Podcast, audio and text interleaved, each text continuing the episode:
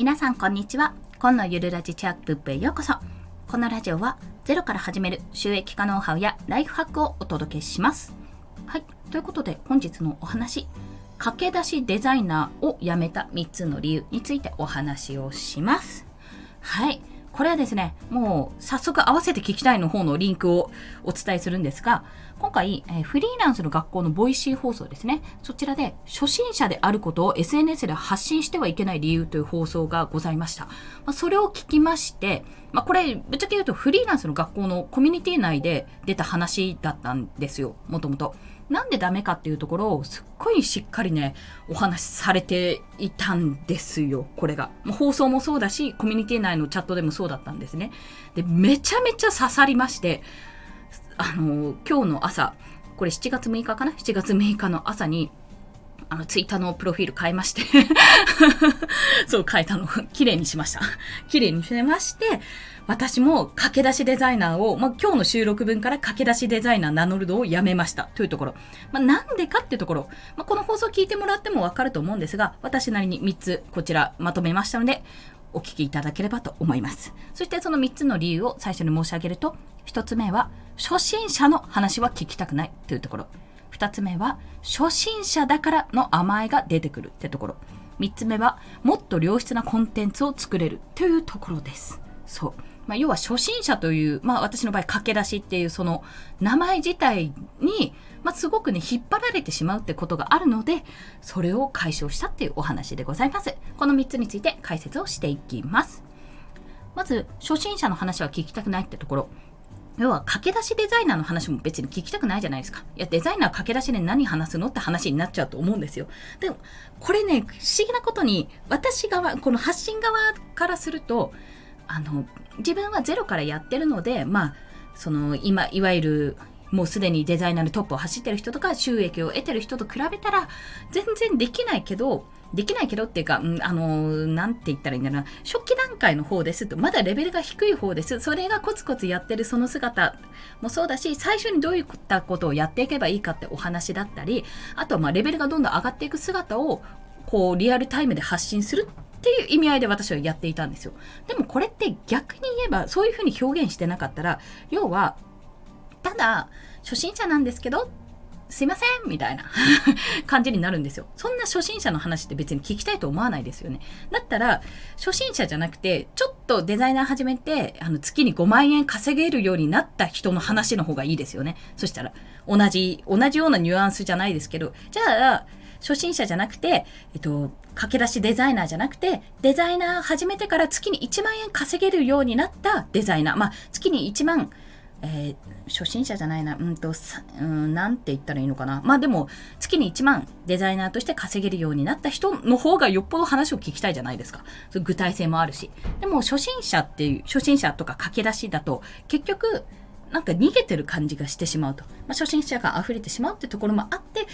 やっぱりこれはね、よろしくないなと思ってやめたんですね。そして、まあ、二つ目にもかかってるんですが、初心者だからの甘えが出てくるって、駆け出しだから許してとか、初心者だから許してって、そんなつもりはないんですけども、お金もらってる以上プロだと思ってるので、そこはもうレベルとか関係なくお金をもらっているっていうことが、もうプロの一歩だと私は思ってるので、そこはね、あんまり自分の中では甘えというものを出しているつもりはなかったんですが、おそらくでも、駆け出しデザイナーがっていうふうに言ったことによって、ちょっとその私はお金もらってますけど、まだまだ PayPay であんまり収益上げられません、ぐへぐへみたいなところが、もしかするとにじみ出ちゃってたのかもしれないと思いました。まあ、これはね、改めなきゃあかんと。改めなあかんと。そう思ったわけですね。なので、まあ、今回その初心者の話は聞きたくないというのも、おそらくリスナーの皆さん思うだろうし、まあ、これをね、パッと見た方も思うだろうし、あとは初心者だからって甘えられるのも、いやいや何を言っとるんじゃいって、周りに言わせてみたらそうかもしれないと思ったので、まあ、今回は、この駆け出しデザイナーって名乗るのをやめました。そして今後皆さんももし何かを始めるときでもいいですし、何か発信するときでも何でもいいんですけども、初心者ってワード、駆け出しとか、その、なんだろう、いい意味で使わない、若いけど社長になりましたとかね、その、キメラゴンさんとか、そう16歳で、14歳で起業、16歳で社長とかだったらまだいいんですけど、まだいいんだよ。でも、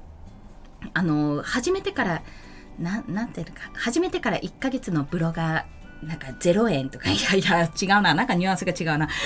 なんか、要は初心者ですっていうアピールはもう全くもってする必要がないってこと。発信する立場に立ったってことは、もう初心者うんぬんじゃなくて、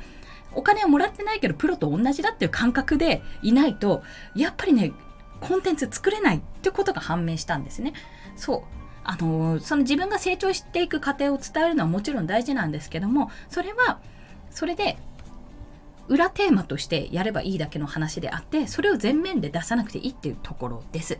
そして最後がもっと良質なコンテンツを作れるっていうこと。これあの今回ですね私プロフィール欄を見直して変えた時に、まあ、実績もできたので Kindle 表紙デザイナーってことで名乗るようにしたのかな？名前変えてなかったかも。名前もちょっと変えます。変える予定。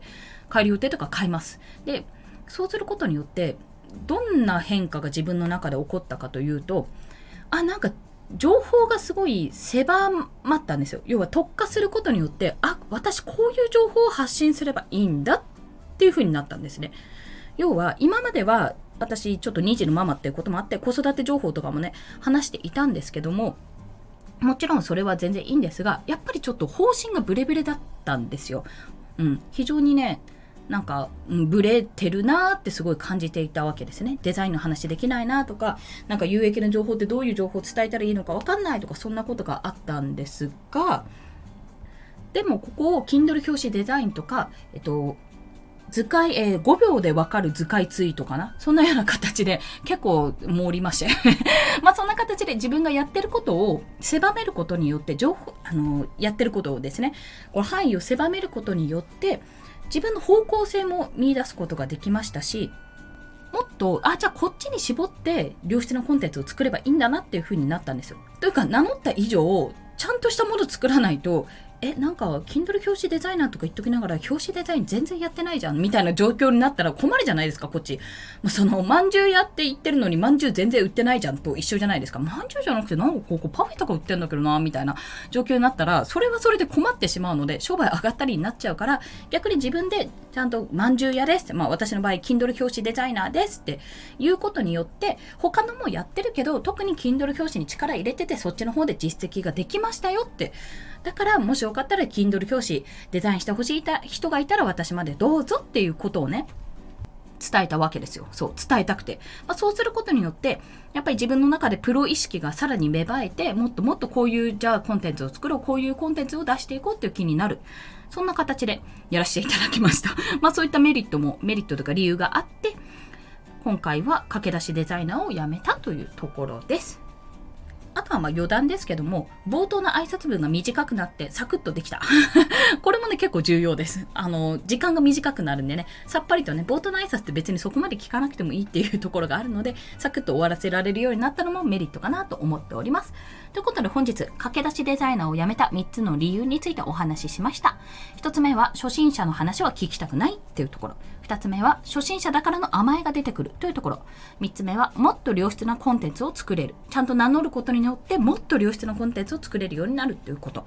で今回あの冒頭にもお話ししたこのフリーランスの学校の放送であった初心者であることを SNS で発信してはいけない理由ってとこなんですけども、もっとね、深い部分で初心者であることを発信しちゃいけないってことを言ってます。まあ、詐欺に遭いやすいとかね。そう、結構えぐい話ですよね。詐欺に遭いやすいって、初心者だとみたいなところとか、もっとなんか発信の基礎になるようなところを言ってるんですよ。あ、そうそう思い出した。あれ、初心者だからっていい情報を提供できないかって言ったらそうじゃないと。やったことがないことでも、ちゃんと本とかね、それこそネットでも何でもいいんですけど、人に聞くでも何でもいいんですけど、ちゃんと調べたら、あの自分がその経験がなくても、例えば私は饅頭作った経験なくても、饅頭に対する知識は調べれば調べるほどちゃんと出てくるものだし、それを発信することは初心者でも可能だってことをおっしゃってたんですよ、その放送内で。まさにって思って そう、初心者だからで逃げちゃいけない。ちゃんと調べていれば、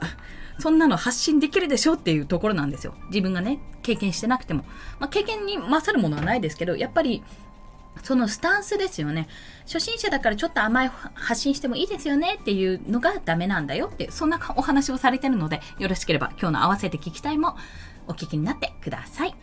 ということで、本日もお聴きくださりありがとうございました。この放送、いいねって思われた方、ハートボタン、もしくはレビューなど書いていただけると嬉しいです。また、スタンド FM では1日3放送しております。フォローしていただけると通知が朝昼晩と1日3回飛びますので、もしよろしければフォローもお願いいたします。まだね、娘が起きてこないので、